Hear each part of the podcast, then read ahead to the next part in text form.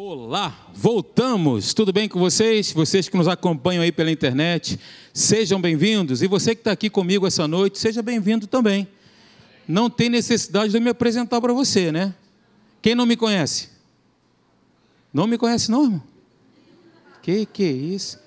My name is... Meu nome é Alexandre, tá bom? Eu sou da igreja de Caraí, Academia da Fé. Muito bom. Queridos, vamos lá, vamos ao que é importante, o que importa.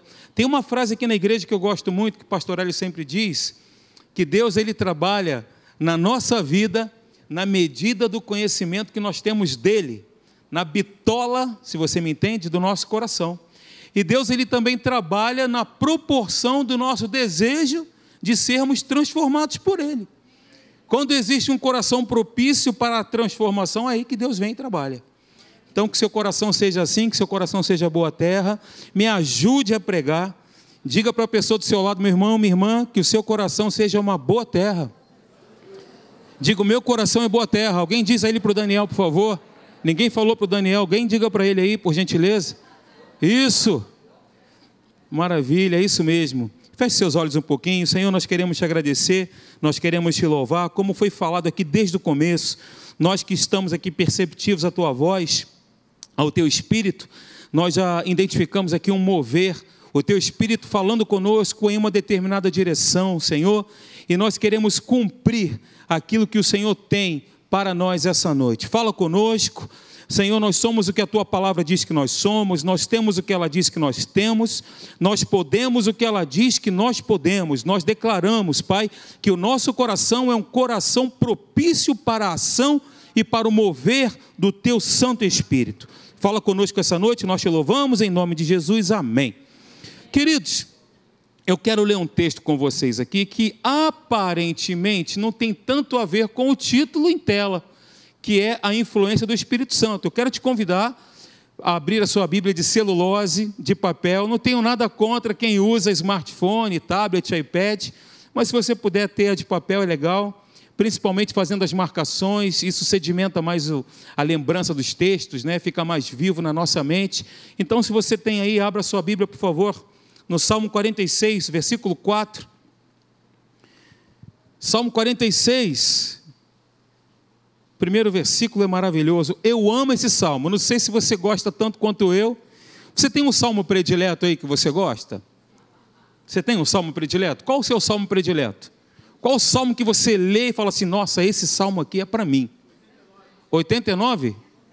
119, pastora Deise? Jesus. Todo salmo? Maravilha. Qual é o seu salmo predileto? 23? Hã? 27? Muito bom. Eu gosto muito do 46, do 23 e do 91, que são salmos que em algumas fases da minha vida foram cruciais para eu dar aquela respirada funda e seguir em frente, né?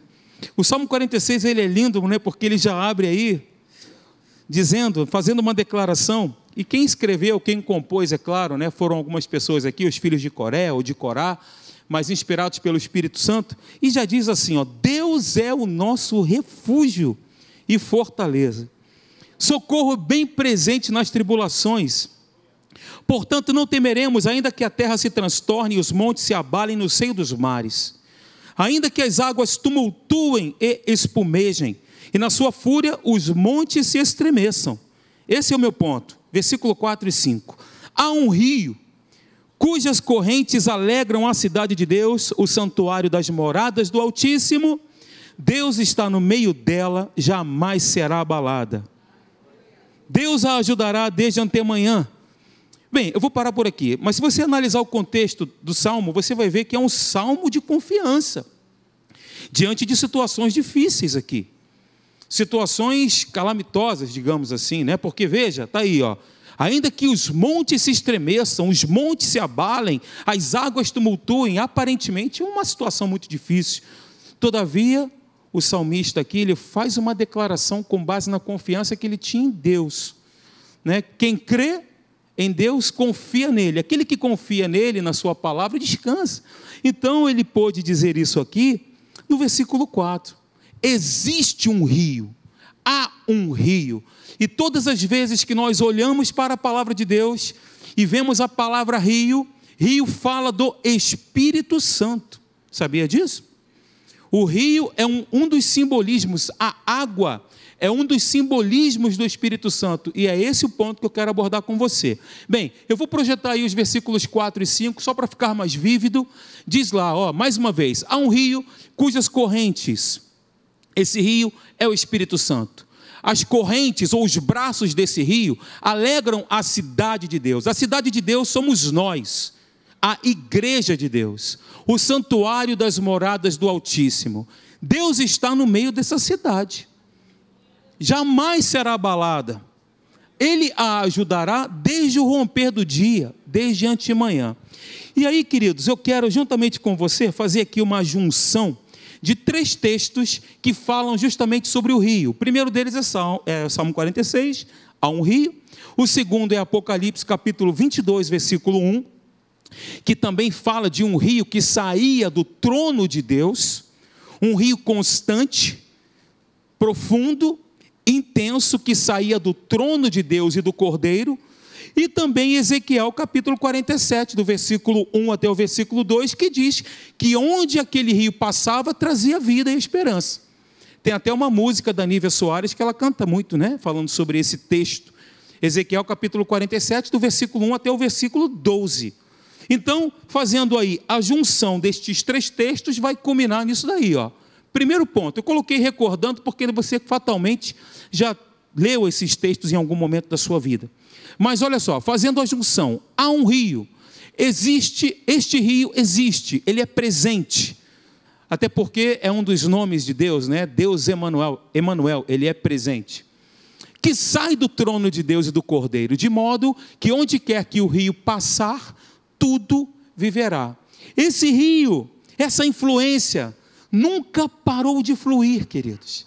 Esse rio, o Espírito Santo, ele é inesgotável, ininterrupto, presente, contínuo, abundante, profundo. É uma fonte eterna. É o rio de vida que faz brotar a alegria, o amor, a fé, a esperança. É o rio que procede do trono de Deus, que é o Espírito Santo. E a boa notícia é que esse Espírito habita em você está dentro de mim e de você. Você crê assim? Diga, eu creio. É o Espírito Santo de Deus. Olha, Isaías, ele tem um texto tão lindo, tão maravilhoso, lá no capítulo 44, do versículo 3 ao versículo 4. Quero te preparar, porque nós vamos ler aqui bastante versículos, tá bom? Combinado? Afinal de contas, a Bíblia é o nosso respaldo, né, irmãos? É o nosso fundamento. Então a gente vai abrir aqui essa noite bastante texto. Se você puder, abra Isaías 44 versículo 3 e 4. Deus dizendo por meio de Isaías, Deus diz assim, ó: "Porque derramarei água sobre o sedento e torrentes sobre a terra seca. Derramarei o meu espírito sobre a tua posteridade e a minha bênção sobre os teus descendentes, e brotarão como a erva, como salgueiros junto às correntes das águas." Olha só, falando sobre o Espírito Santo, eu quero conceituar aqui esse simbolismo do Espírito Santo sendo a água que purifica. Pastor Paulo Canuto sempre fala das águas purificadoras, né? Aonde esse rio passa, ele purifica. Eu quero só trazer esse conceito pegando aqui alguns versículos com vocês. Paulo também diz, em 1 Coríntios capítulo 12, versículo 13, parte B, e a todos nós foi dado beber de um só espírito. E quando nós olhamos né, para a questão da água, a água é indispensável para a vida, queridos. Sem água, a vida inexiste. Um ambiente fica inóspito. Onde não há água, não tem vida.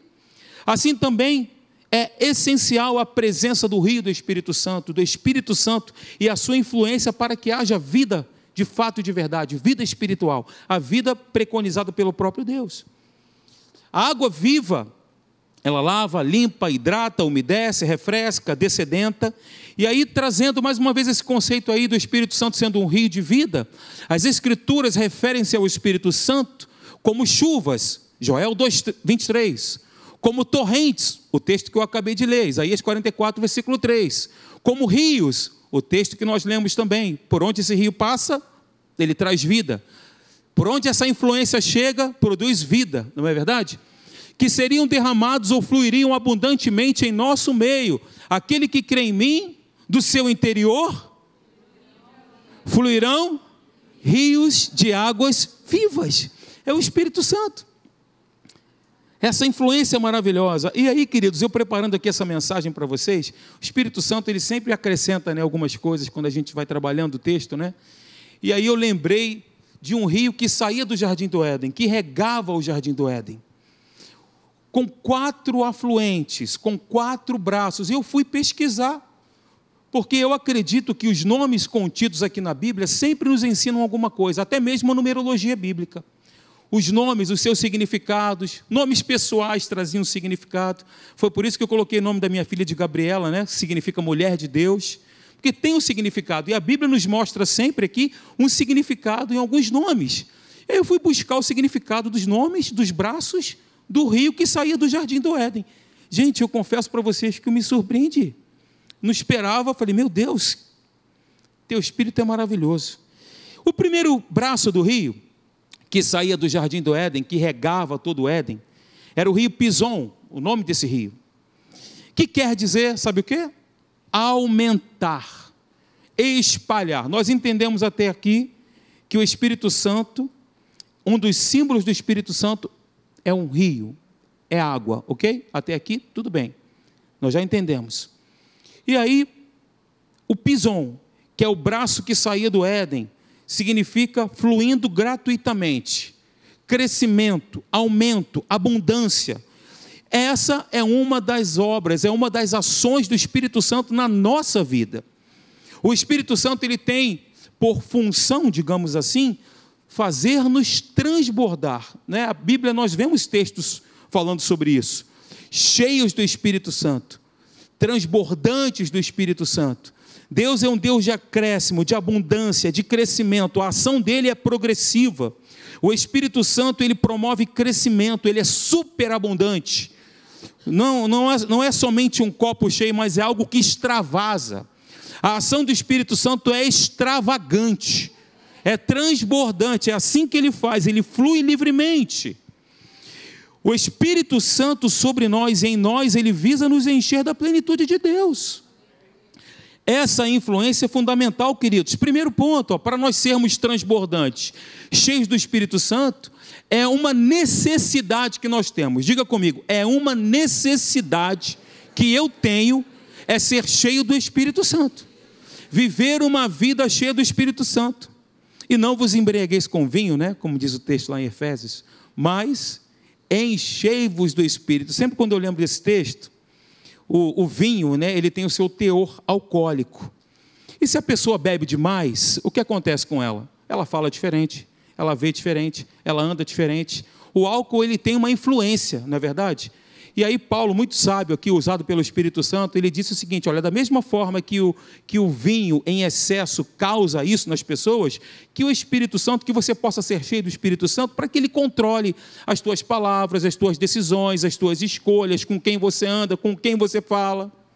É dessa forma que a influência do Espírito Santo deve ser na nossa vida de forma plena. Então, de novo, sermos transbordantes, cheios do Espírito Santo, é uma necessidade. Você concorda comigo? É fundamental para nós vencermos em todas as áreas da nossa vida. Nós dizemos aqui que nós somos mais do que vencedores em Cristo Jesus. Isso é um fato irremovível, né? É a palavra viva de Deus que estabelece isso. Nós dizemos isso. Mas para que nós possamos viver uma vida vitoriosa na prática, na essência, no dia a dia, nas situações que se apresentam, é necessário eu viver influenciado, dominado pelo Espírito Santo. É ou não é? Estava conversando com um rapaz que estava cortando meu cabelo hoje. Ele falou: Pastor, você vai pregar? falei: Vou. Como é que você sabe? Não me contaram. Eu falei: É mesmo, rapaz? Você está com uma fonte boa lá na igreja, hein? Aí vai falar sobre o quê, pastor? Falar sobre a influência do Espírito Santo. Aí ele falou sobre os influenciadores de plantão aí, né? Hoje nós temos os influencers, né? As pessoas que influenciam hábitos. Né? As pessoas mudam seus hábitos porque são influenciados por uma pessoa que nunca viu na vida e nem sequer vai ver. Nós temos a presença do Espírito Santo dentro de nós que nos influencia nas nossas decisões. Por que não deixá-lo escolher livremente aquilo que ele tem de melhor para mim e para você? Porque Deus ele tem algo bom e melhor para nós. E é o Espírito Santo que nos acende esse farol, queridos. Nós só precisamos ser perceptivos à ação dele. Ele quer nos influenciar, amém? Então, deixe-se ser influenciado por ele. A nossa participação é tudo nesse processo. O Espírito Santo está aqui, mas se eu não abro meu coração para receber a palavra, ah, essa palavra já ouvi, essa mensagem já foi pregada. Se eu não abro meu coração para receber, eu não vou ser transformado. A minha mente não será mudada e eu vou continuar na mesma. Você entende assim também? Assim como eu? Muito bom, queridos. Então nós fomos chamados para viver o melhor de Deus, experimentando a plenitude do nosso Pai. Deus tem nos dado esse presente que é o Espírito Santo, o dom do Espírito Santo, para que nós sejamos cheios e transbordantes. Então, queridos, primeiro braço do rio foi o rio Pison fala de aumento, crescimento, superabundar, né? Segundo braço do rio que saía do jardim do Éden, que regava o jardim do Éden, era o rio Gion. Segundo braço do rio, sabe o que significa essa palavra? Corrente que arrebenta as margens, correnteza forte, irromper. Essa também não seria uma ação do Espírito Santo? Aí, olha como Deus é maravilhoso. Isaías capítulo 27. Eu lembrei da unção que quebra o jugo, a unção que despedaça, a unção que quebra as cadeias, que rompe as cadeias.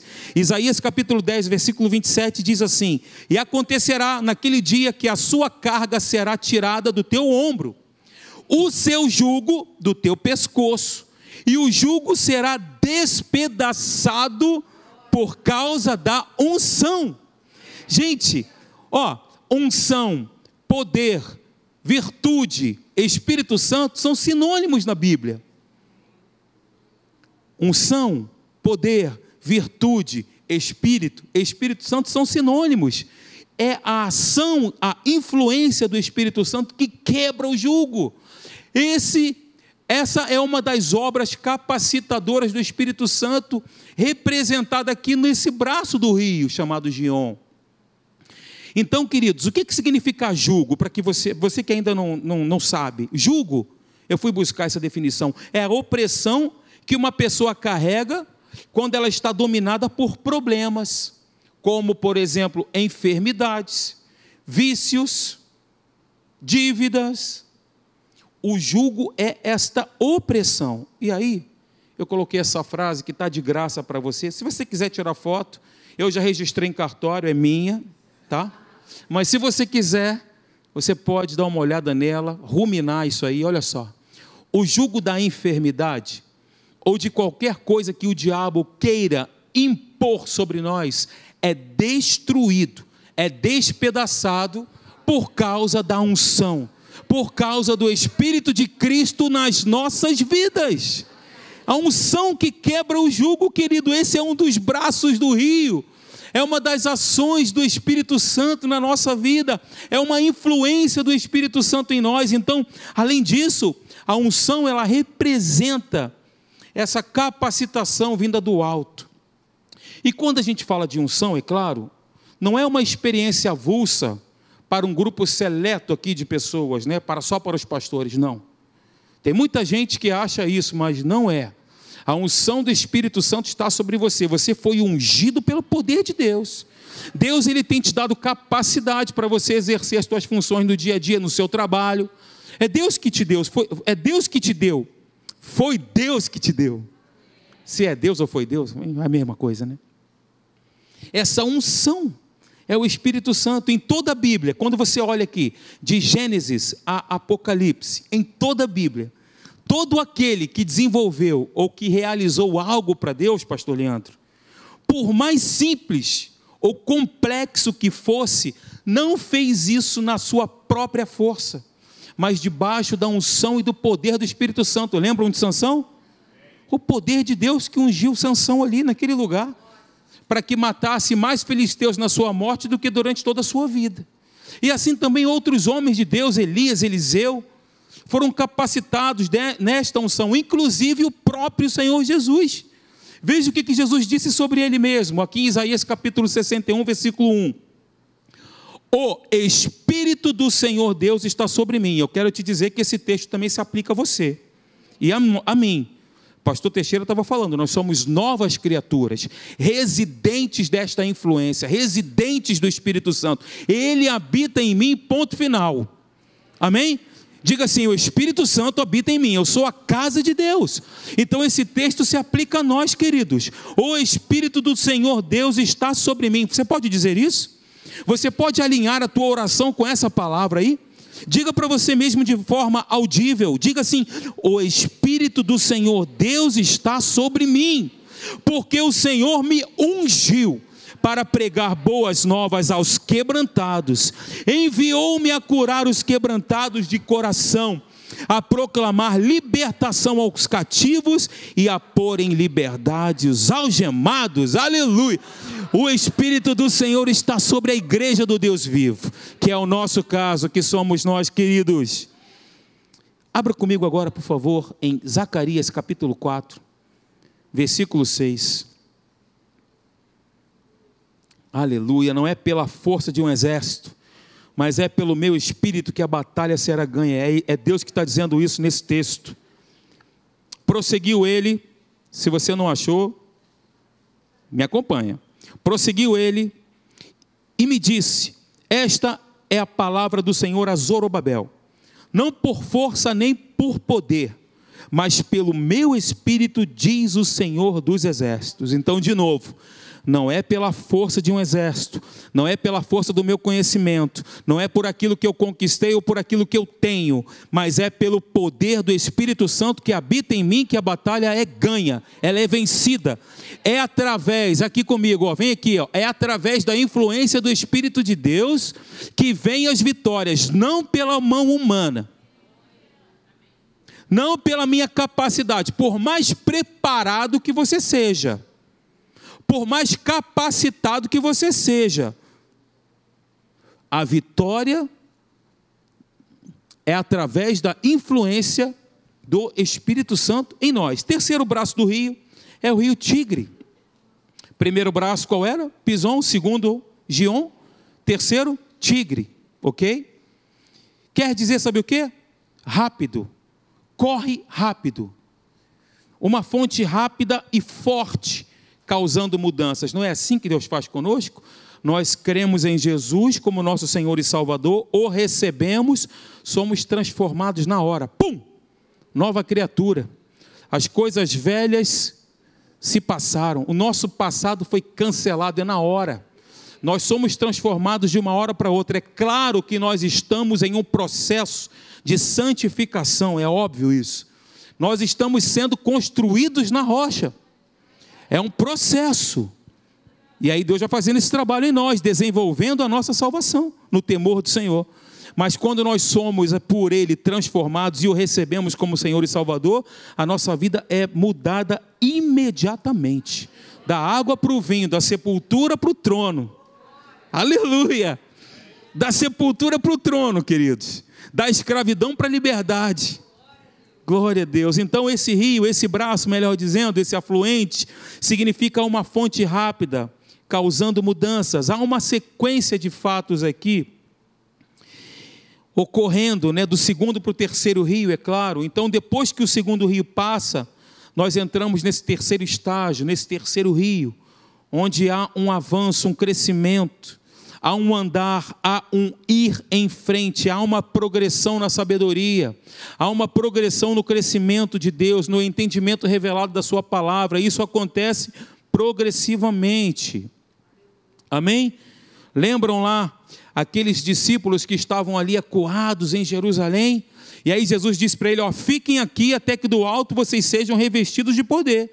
E aí, Atos capítulo 1, versículo 8 diz: Olha, mas recebereis poder recebereis o Espírito Santo, recebereis a unção, recebereis a graça capacitadora ao descer sobre vós o Espírito Santo e sereis minhas testemunhas em Jerusalém, Samaria, é isso mesmo? Deixa eu ver a ordem aqui. Em Jerusalém, como em toda a Judéia e Samaria e até os confins da terra. E nós estamos aqui por causa dessa missão que foi confiada a esses homens que cumpriram cabalmente seu chamado e nós estamos aqui essa noite.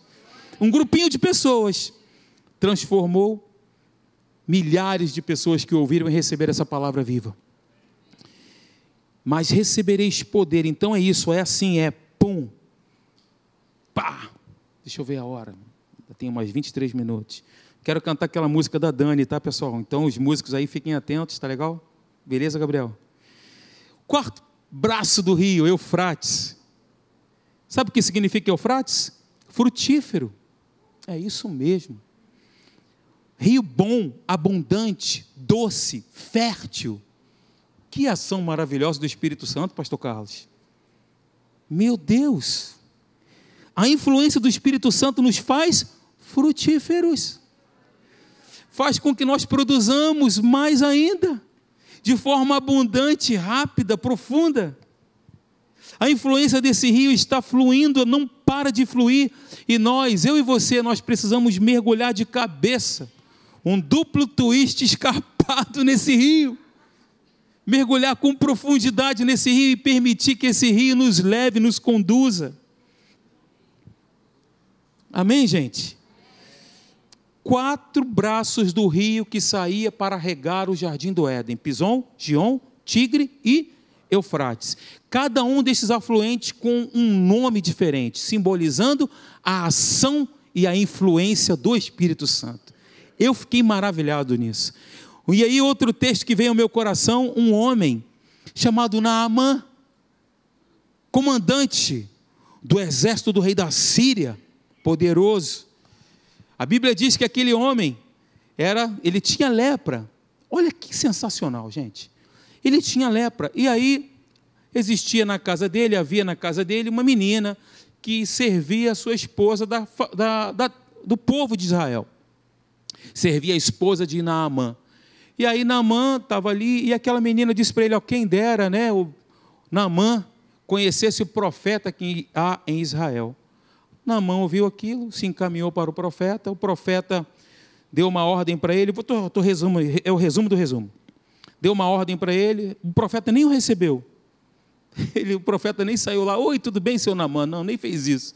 Deu uma ordem para ele, ó, você faz o seguinte, você vai lá no Rio Jordão, dá sete mergulhos lá, e aí você vai ser curado. Beleza. Ele falou assim: Poxa, na minha terra tem tanto rio melhor do que esse. Farfar, né? Qual outro rio? Os universitários aí, por favor. Bem, eram dois rios lá na terra dele. Tem, tem tanto rio bom, mas esse cara mandou mergulhar logo nesse rio no Jordão. Aí um dos servos dele disse: Olha, se ele te pedisse alguma coisa difícil, você não ia fazer? Isso é simples, como crer em Deus, né? Crer em Deus é simples. Isso é simples, então vai lá, cara, e mergulha. Naamã fez isso. Mergulhou aonde? No rio. Não foi assim? Num rio. E aí ele deu sete mergulhos. No sétimo ele voltou completamente são, curado, restaurado. As águas purificadoras do Espírito Santo. Eu lembrei desse texto, eu falei, meu Deus, e aí? Falei, Jordão, Jordão. Lembrei que Jesus havia sido batizado no Rio Jordão. E o Espírito Santo desceu sobre ele em forma de pomba e começou a partir dali influenciar poderosamente o ministério de Jesus. Foi a partir daquele momento. E também João Batista batizava no Jordão. E as pessoas se arrependiam. Olha que maravilhoso, no Rio Jordão. Eu pergunto para você, Deus ele não poderia fazer Deus ele não poderia curar na mão de uma outra forma, de uma outra maneira? Poderia, ele é todo poderoso, ele é soberano, ele faz o que ele quer na hora que ele quer. Deus ele poderia fazer isso. Mas o profeta deu uma ordem para ele: ó, vai lá e mergulha nesse rio. Mergulha no rio do Espírito e você vai sair de lá completamente restaurado. No rio do Espírito é a minha parte, tá? Porque o rio significa exatamente isso. É sensacional, não é? Sim ou não, gente? Fala assim, é sensacional. É uma maravilha. Voltamos aqui então, voltemos para o Salmo 46. Eu fiquei aí restrito na parte do rio, né? Que há um rio. Só que esse rio, as correntes desse rio, do Salmo 46, alegram a cidade de Deus. A cidade de Deus é a igreja. As correntes desse rio produzem alegria. Pastor Maurício estava falando aqui, Senhor, alegria, a tua alegria, a nossa força, nos, nos alegramos em ti, Senhor. E eu estava ali e falei, Jesus, aí estamos na mesma vibe. Porque esse é o ponto que, se Deus permitir ele não voltar, pelo menos em 12 minutos eu consigo concluir o que eu quero dizer aqui. Segundo ponto, então, queridos, olha, vem aqui comigo. Tá ligado? Tá prestando atenção? As correntes do rio alegram a cidade, que é a igreja. O Novo Testamento é o livro da alegria. esse é o meu ponto principal de tudo que eu vou falar para vocês aqui. Alegria nada mais é do que a reação. Toda ação gera uma reação. A alegria é a reação do amor às misericórdias, bênçãos e benefícios de Deus. Quando nós somos agraciados por Deus, por alguma bênção, por algo, né, pela, por uma amizade, por uma conexão divina que Deus estabelece, pela família que Ele nos deu, isso gera em nós um amor mais intenso e, consequentemente, alegria. Certo? Então, aqui comigo, ó, a alegria do Espírito não é dependente de circunstâncias. Ela é um aspecto do amor que confia em Deus, mesmo nas circunstâncias mais difíceis. Eu quero te lembrar o texto, que as correntes desse rio alegram a cidade de Deus. Eu quero te lembrar o contexto do salmo. O contexto do salmo é um salmo de desafio, ainda que, ainda que as situações estejam assim, há um rio que é o Espírito Santo e as suas correntes alegram, não obstante a tudo isso que está acontecendo, a cidade de Deus. Não obstante a todos os problemas, as correntes alegram a igreja, alegram a cidade de Deus. A alegria humana, preste atenção no que eu vou falar para você agora. A alegria humana, ela olha para as coisas da terra, para as coisas terrenas, e é afetada pela condição desse mundo. A alegria do Espírito olha para o céu. A alegria do Espírito Santo olha para o céu e não é atingida pelas circunstâncias, porque as bênçãos celestes de Deus não mudam. Não mudam o que Deus preparou para você, o que Deus escreveu ao teu, respeito, Ele vai cumprir, meu irmão. Minha irmã, tem uma bênção com o teu endereço. Nós não estamos buscando atrás da bênção, não, nós buscamos o autor da bênção, né? Mas é claro, é óbvio que tem algo preparado especial num pacote muito bonito que Deus preparou para você. Por exemplo, as promessas de Deus são os pacotes maravilhosos que Deus preparou para nós. Ele não disse para você que se você cresce, você e sua casa seriam salvos. É uma promessa. É para você. É particular. É seu. E ninguém toma pertence a mim, pertence a você. Eu quero de novo dizer isso aqui. A alegria do Espírito olha para o céu, não é atingida pelas circunstâncias, porque as bênçãos celestes não mudam. Não mudam, a plenitude da alegria está na presença de Deus e na influência do Espírito Santo. Veja, Salmo 16, versículo 11, eu amo demais esse texto. Tu me farás ver os caminhos da vida, na tua presença há plenitude de alegria, na tua destra delícias perpetuamente. Gente, é impossível manter alegria em nossa vida sem a influência direta do Espírito Santo. É impossível. Como eu disse, a, a alegria do Espírito Santo ela olha para o céu ela olha para o autor e consumador da nossa fé.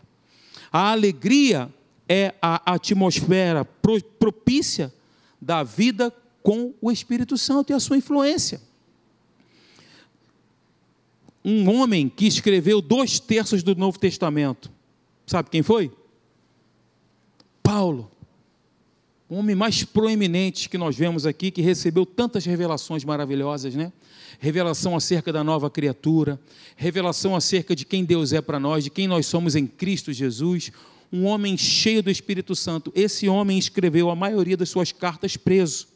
E escreveu em uma prisão romana, que não era qualquer prisão, não, queridos. Os romanos sabiam fazer uma boa prisão, sabiam torturar. Depois você dá uma gulgada lá e pesquisa como era as, como era a prisão romana, só para você ter um lampejo daquilo que ele vivenciou. E aí, esse homem, Filipenses capítulo 3, versículo 1, diz: Quanto ao mais, irmãos meus, alegrai-vos no Senhor. Filipenses capítulo 4, versículo 4, alegrai-vos sempre no Senhor. Outra vez digo, alegrai-vos.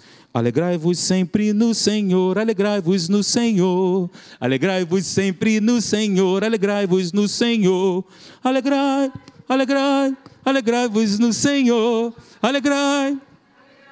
Alegrai-vos no Senhor, alegria do Senhor, a nossa conhece. É. Alegria do Senhor, conhece, conhece, pastor. Pastora Deise conhece. Se tu tens alegria, poderás. Se tu tens alegria, poderás. Se tu tens alegria, alegria sem medida ele dá. É isso aí. Nós precisamos nos alegrar mais em Deus.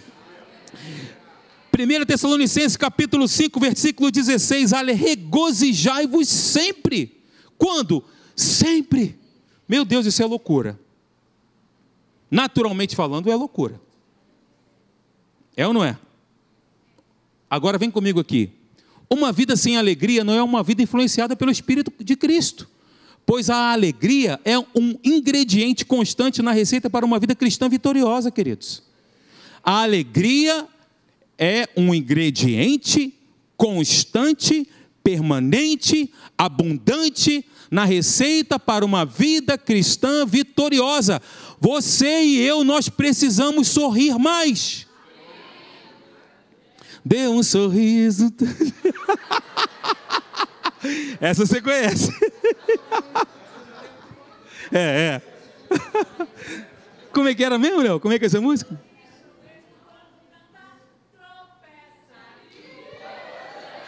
Rapaz, essa ala da igreja, a mala mais experiente. Vamos aplaudir os irmãos aqui, gente. Muito bom. O reino de Deus é alegria. É o reino de Deus. Porque o reino de Deus não é comida. Olha aqui agora, ó. O reino de Deus não é comida, nem bebida, mas justiça, paz e Alegria no Espírito Santo. A alegria do Senhor é a influência das nossas vidas. Então, gente, ó, o que que Neemias disse? O homem que não vivia o tempo que nós estamos vivendo hoje, com superiores promessas, não é verdade? Olha o que, que ele disse: Porque este dia é consagrado ao nosso Senhor, portanto, não vos entristeçais, porque a alegria do Senhor é a vossa força a alegria do Espírito Santo que habita em você é a sua força. É a minha força, meu irmão. Se você está passando por um desafio gigante, pequeno, não sei, dá uma gargalhada na cara do inferno. Diz assim: ó, o meu Deus está comigo. Eu não preciso sentir nada para saber que Ele está comigo. E dá aquela gargalhada. Dá um rabo de arraia nele. Olha, quando nos alegramos, nos fortalecemos. Portanto, no dia mal que vem, invariavelmente, ou no dia difícil, nós devemos nos alegrar, músicos venham, nos alegrar para permanecermos fortes e depois de termos vencido tudo, permanecermos inabaláveis, porque Deus é o nosso refúgio, socorro bem presente nas tribulações. Ainda que a terra tumultue, aonde, ainda que aconteça um cataclisma, o cometa Halley caia na terra, daqui a 75 anos, quem sabe, né? Ainda assim, eu vou manter a minha confiança em Deus. Gente, finalizando então, a pessoa influenciada pelo Espírito Santo, ao passar por provações, ela tem motivos de alegria, como Tiago disse para nós. Meus irmãos, tente por motivo de toda a alegria o passar de por várias provações, não apenas uma. Eu costumo dizer, quando eu vejo isso no plural, que é a reunião né, do sindicato dos problemas. Eles resolvem fazer uma paralisação geral na nossa vida. Quando vem um, vem outro. Quando vem outro, vem uma abundância de coisas, né? Mas e aí? Vamos resistir em fé? Vamos resistir crendo? Ou vamos chorar lamentando, Senhor, a prova está doendo, Senhor. Ela me faz chorar. Essa saiu agora. Seja calmo, tranquilize o teu coração. Se alegre porque está passando por uma prova. É o que nós recebemos aqui de Deus. Essa orientação. Um cristão maduro não age desesperadamente. Um cristão maduro, ele enfrenta a tribulação com sorrindo, meu irmão. É difícil, é, mas Deus ele te capacita, te fortalece, te sustenta, te renova, te, forta, te solidifica. Meu Deus, que presença é essa, Pai? A reação do apóstolo Paulo, olha só que reação maravilhosa, 2 Coríntios, capítulo 7, versículo 4, olha o que, que ele diz. Ele reagiu diante das tribulações da seguinte maneira, dizendo assim: Muito grande é a minha franqueza para convosco, e muito me glorio por vossa causa, sinto-me grandemente confortado e transbordante de júbilo em toda a nossa tribulação. Olha a reação de um homem que cria, que confiava e descansava. Diga assim: Eu creio, eu confio e eu descanso. Aleluia. Vamos ficar de pé, queridos. Aleluia. Levante as suas mãos aí. Glorifique a Jesus, exalte a Jesus. Aquele que nele crê não será confundido, mas ele será construído na rocha. Ele será construído nesse processo, nessa ação purificadora. E eu estou lembrando aqui de Paulo e Silas agora, aleluia. Paulo e Silas, a Bíblia diz que eles estavam presos, encarcerados. E Tiago também diz: quem está alegre, cante louvores. Você consegue entender isso? Paulo e Silas estavam presos, depois de terem sido açoitados em uma prisão romana, sangrando. E a Bíblia diz que eles cantavam louvores. Quem está alegre, cante louvores. Eles adoravam a Deus e não obstante a toda aquela situação, eles cantavam. Quem sabe não cantavam, né? A alegria do Senhor é a nossa força. Poderiam até estar cantando essa música, né? Quem sabe não estavam adorando, alegres em Deus, glorificando a Deus. E aí o que aconteceu? depois daquilo ali. O que aconteceu, irmãos? Eles cantaram, dançaram no caos. O que aconteceu? O que aconteceu, irmãos? As cadeias quebraram, foram rompidas e eles saíram ali. Meu Deus, aleluia. Então é tempo de você cantar hoje, hein? É tempo de você cantar pela fé, exercer a nova a influência do Espírito Santo e o poder da nova criatura, e você vai cantar e vai glorificar a Deus e vai exaltar o nome dele. Glórias ao teu nome! Glórias ao teu nome, Senhor! Uhul! Vamos glorificar esse Deus maravilhoso.